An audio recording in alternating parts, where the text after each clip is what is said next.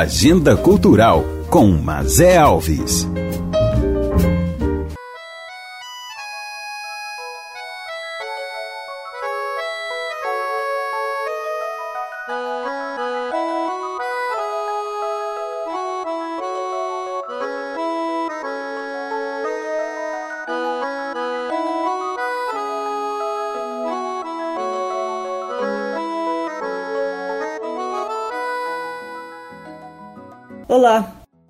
Essa foi uma semana de despedidas importantes para a cultura brasileira.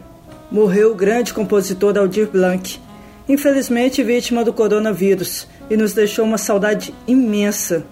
Dele nasceram letras como O Bêbado e o Equilibrista, imortalizada na voz de Elis Regina, Resposta ao Tempo, na voz de Nana Caymmi, e tantas outras canções que embalaram e embalam gerações. Outro que perdemos também para o Corona foi o músico Ciro Pessoa, um dos fundadores do Titãs, que também assinou as músicas Sonífera Ilha e Homem Primata. Essas eu cantei demais e dancei horrores, não perdi um show sequer do Titãs aqui em Goiânia.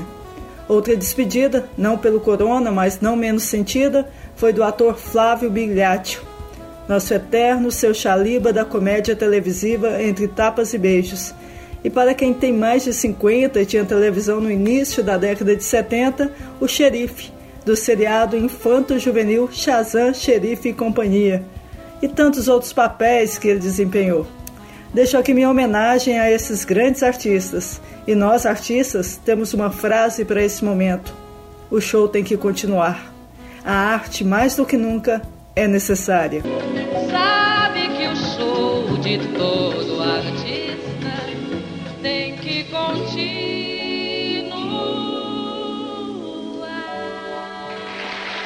E na nossa agenda cultural, todo dia é dia de cultura. Bem-vindos ao 35º episódio da Agenda Cultural com Mazé Alves. Fique em casa e só saia se for extremamente necessário. Depende de nós a redução do número de vítimas do coronavírus. Enquanto isso, trago cultura para você consumir. Claro, na sua casa. E começo com uma ótima notícia para os produtores culturais que ainda querem participar do edital da Petrobras Cultural de Circulação de Espetáculos de Dança, Teatro e Circo para crianças de 0 a 6 anos. A data final para inscrição foi prorrogada para até o dia 15 de maio. Esse edital tem investimento de 3 milhões de reais e Goiás tem excelentes espetáculos infantis. Aproveitem essa segunda chance. Faça sua inscrição pelo site petrobras.com.br barra cultural e faça valer sua arte. As crianças agradecem.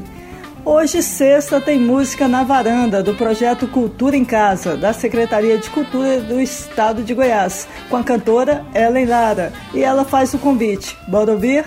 Oi, gente querida, tudo bem com vocês? Eu sou Ellen Lara, musicista goiana, e sexta-feira, dia 8, estaremos juntinhos numa live pra lá de especial.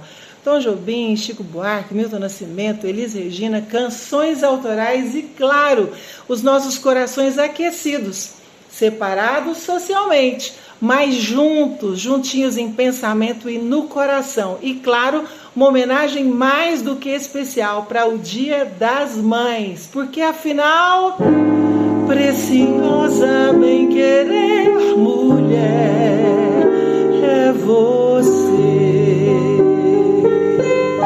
Chama todo mundo, tô te esperando. Beijo grande, até lá. Tchau, tchau. Acesse o Instagram da Secult Goiás e bom show! E para quem está curtindo as lives dos cantores nacionais, nessa sexta também, às nove da noite, tem Fábio Júnior, para aquecer os corações apaixonados. Uma das coisas que tem chamado a atenção dessas lives é o fato dos bastidores terem virado show pois as casas dos músicos são os palcos possíveis no isolamento social, um novo formato para o entretenimento. A live do Fábio Júnior será no canal oficial do cantor a partir das 9h30 da noite. E você poderá curtir sucessos como Alma Gêmea, Só Você, Sem Limites para Sonhar e tantos outros. Bom show para todos! E sábado tem um espetáculo Antes Que Circulando, da Companhia de Dança Giro 8, com transmissão ao vivo nas redes sociais a partir das 8 da noite. Quem dá o recado é a diretora da companhia, Elaine. Olá, Elaine. Olá, Mazé. Eu sou Elaine Cruz, diretora-geral da Giro 8 CIA de Dança. Gostaria de convidar a todos para assistirem o espetáculo Antes Que, inspirado em obras românticas do tango e interpretado através da visão contemporânea da coreógrafa da Giro 8, Joyce Amorim nos dias 9 e 16 de maio, no projeto Cultura em Casa, às 8 horas da noite, disponível no canal do YouTube Giro 8 Cia de Dança. Essas apresentações fazem parte do projeto Antes que Circulando, contemplado pelo Fundo de Arte e Cultura do Estado de Goiás 2018. Conta ainda com uma videoaula disponível no canal do YouTube da companhia e oficinas online ao vivo, que vocês podem se inscrever gratuitamente pelo link que está no Instagram da companhia, Giro8Cia. Lá também estamos fazendo algumas lives para conversar com vocês sobre o espetáculo. Então não percam. Um abraço. Outro forte abraço, estarei assistindo. Antes que, circulando, canal do YouTube Giro 8 Cia de Dança, a partir das 8 da noite. E nesse domingo, dia das mamães, parabéns mamães, tem o início das agendas de maio do projeto Arte na Contramão. Vai rolar o show O que Precisaria Ouvir, a partir das 8 da noite, na página da Cia Corpo na Contramão no Facebook e Instagram. O que precisaria ouvir é um espetáculo em que o cantor e compositor Reginaldo Mesquita realiza uma apresentação intimista com suas canções autorais. Bora conhecer o som do Reginaldo. O projeto Arte na Contramão teve início em março e conta com o apoio do Fundo de Arte e Cultura de Goiás. Agora tem uma agenda para quem é fã de cinema francês e conhece o Festival Varilux. São mais de 50 filmes que foram disponibilizados. E quem participa da agenda e nos conta sobre essa ação dos organizadores do festival é Eugênia, da Aliança Francesa. Bora ouvir?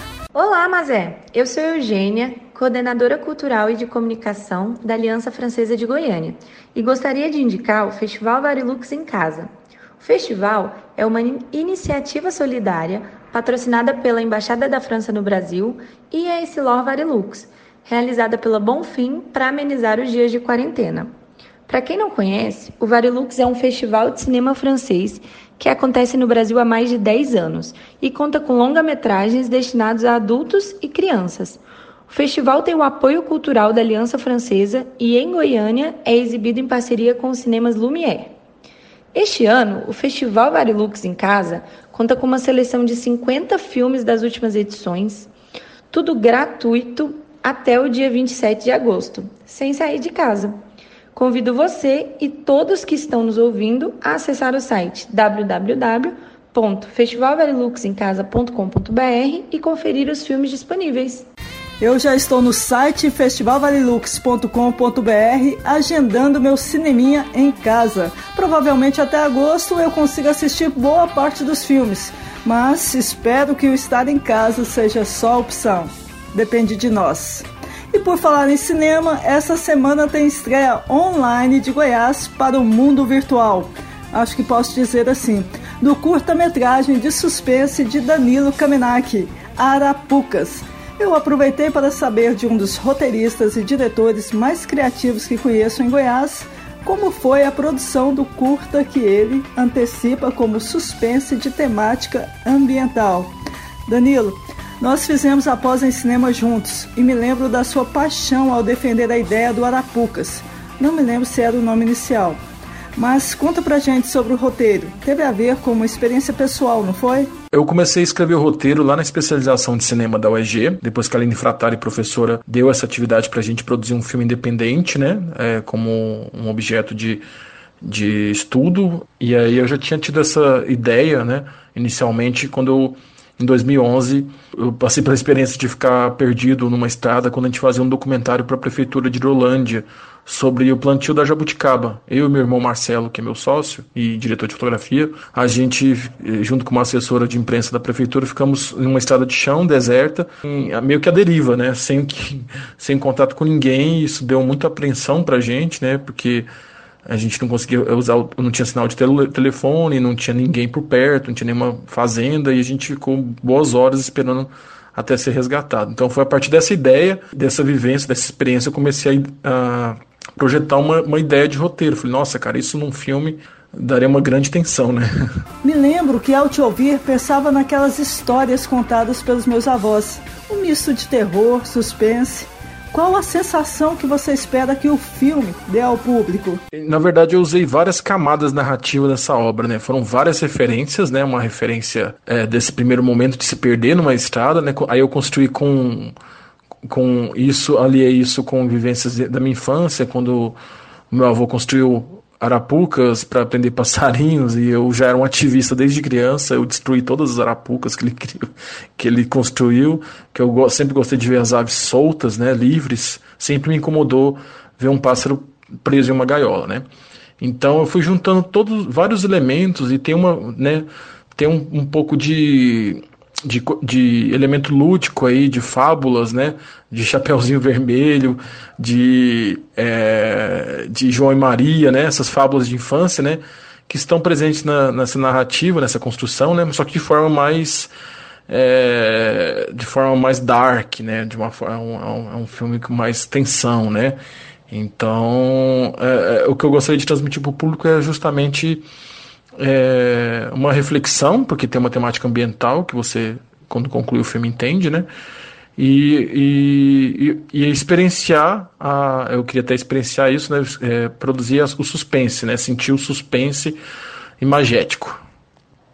Ser roteirista e diretor te ajudou a montar o filme? Ser roteirista e diretor me ajudou muito a montar o filme, porque quando você escreve, você já dirige é, idealizando todas as nuances de uma, de uma cena, de toda a parte visual, toda a parte cenográfica, seja, é muito mais fácil, né? Eu já dirigi várias vezes é, obras de publicidade, de roteiro que não era meu, né? Eu sou, eu sou diretor, eu sou mais atuante no, no mercado publicitário e já dirigi dois filmes que o roteiro não era meu e esse é o segundo filme que eu dirijo, que o roteiro é meu, filme, né? E é muito melhor, porque você tem todo o controle de tudo aquilo que você projetou e na montagem isso ajuda muito mesmo, né? É uma, é uma experiência incrível de você ver desde a, ali da concepção inicial até a pós-produção, né? É, sempre ajuda muito ser roteirista, roteirista e diretor. Aproveitando o roteirista e diretor, eu vi aqui no seu release que você cita Martin Scorsese como uma das inspirações para fazer cinema, né? Mas quem mais inspira você? Ah, sim, o Scorsese é um, é um dos gênios, né? Mas eu confesso que o meu diretor favorito mesmo é o Spielberg. Pode parecer um senso, um senso comum, né? Mas é realmente é o diretor que eu mais admiro. Seguido dele, eu gosto muito do Tarantino, gosto muito do Oliver Stone. Gosto muito de diretores brasileiros como o Fernando Coimbra, o próprio Kleber Mendonça. Tem, uns, tem esses diretores todos me marcam muito como realizador, sabe? Realmente acho que o Spielberg ele é o cara, assim. Para mim ele é o grande gênio do cinema. É realmente quem mais me inspira. É o tipo de é obra narrativa obra com muito detalhe, né? Então, realmente, Spielberg, eu acho que é minha referência máxima. Eu acho que o Spielberg meio que empata com Tarantino, que eu adoro os plot twists do Tarantino, né? É, é, eu sempre, sempre tento colocar plot no, em todas as obras que eu produzo. Eu sou fã do Tarantino também. A trilha sonora dele, para mim, é insuperável. Eu sempre fico pensando: o que será que vem primeiro na cabeça do Tarantino? A trilha ou o roteiro? Mas agora me fala um pouco da sua equipe. Como é a escolha para produzir um filme autoral? Acredito que cada tipo de projeto é um tipo de equipe. Eu, eu não concordo que você tem que ser sempre a mesma equipe em tudo. Assim, é lógico que alguns, alguns cabeças, alguns chefes de equipe acabam se permanecendo, né? Você quer ir com essas pessoas sempre no set, mas você tem que abrir, porque às vezes você, tem, você deixa de ter um potencial, por exemplo, um cenógrafo, né? Para um projeto, né? Sendo que você pode ter outro. Então, assim, tem cenógrafo que, que é especialista em filmes épicos e tem cenógrafos que vão ser mais especialistas em, em filmes futuristas. Então, você não pode adaptar sempre a mesma equipe para todo tipo de obra. Eu acho que cada obra é uma equipe diferente, né? Mas como em Goiás isso é muito escasso, né? A gente acaba sendo pau para toda obra. Mas é, é mais ou menos essa escolha, assim. É, e, o, e o caso da, da atriz foi muito pelo semblante que ela transmitia A gente tinha muita opção de atriz, mas a Rafaela foi a primeira vez que eu trabalhei com ela e eu achei incrível a expressão corporal dela, né? E por isso a gente escolheu ela. Eu acredito que todos nós, nem nos nossos piores pesadelos, imaginávamos uma situação como o Covid-19 e ao mesmo tempo estamos nos adequando a esse novo momento.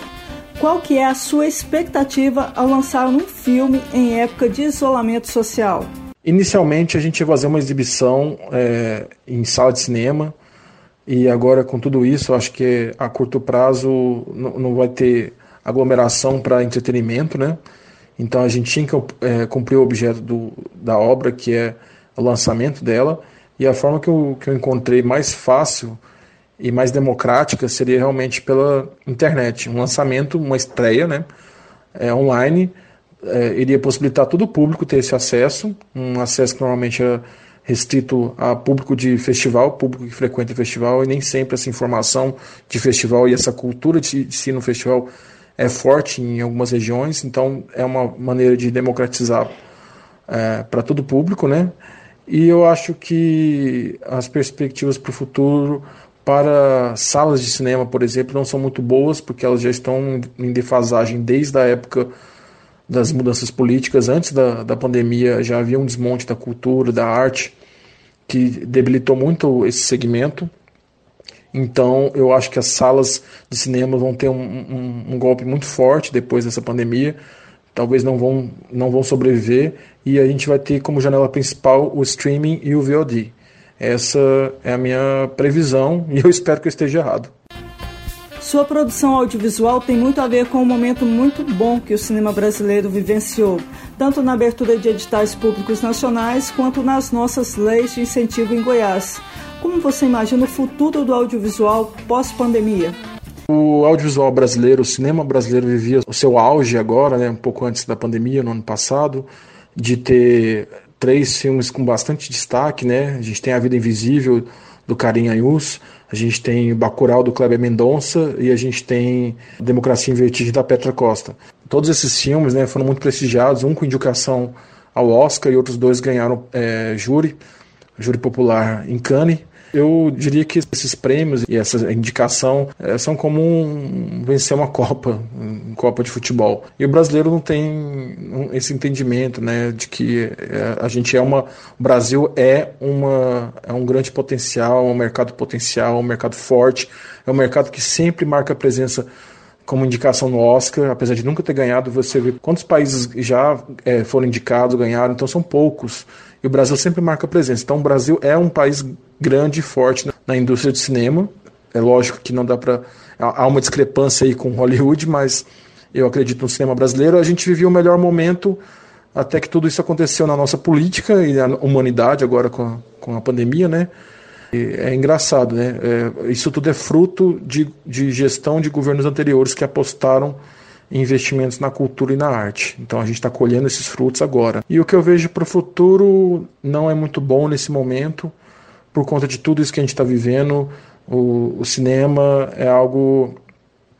É um tipo de obra que não se faz a curto prazo. Sempre é, é muita complexidade, né? Você vê muitas é, artes integradas dentro do cinema, né? Você tem a música, você tem a arte cênica, você tem arte, artes visuais, você tem a literatura, você tem várias artes. Então, não se, não se produz cinema a curto prazo. Para você ver um curta-metragem que a gente produziu de 20 minutos, a gente ficou mais de um ano trabalhando nele. Então imagina um longa-metragem de uma hora e meia, duas horas e meia, duas horas. Então é, é complexo produzir cinema. É complexo, é muito trabalho. Esse é o audiovisual, esse é o cinema. Que hoje é uma das formas mais saudáveis para você ficar em casa e não pirar. Como disse no início do podcast, mais do que nunca a arte é necessária. Danilo, quero agradecer imensamente sua participação no nosso podcast e desejar sucesso para o filme. E eu gostaria de agradecer aí o convite da Mazé Alves aí para Agenda Cultural. Espero que gostem do filme, não percam aí às 8 horas da noite, no dia 9, sábado agora, estreia no YouTube. Um beijo para vocês, ouvintes. E eu convido a todos para estarem comigo online nesse sábado, dia 9 de maio, às 8 da noite, pelo canal do YouTube da Can Filmes, Can com K, acompanhando o lançamento do curta-metragem de Danilo Kamenak. Arapucas. Gratidão a todos os convidados que me ajudaram nesse episódio. Um beijo e até a semana que vem.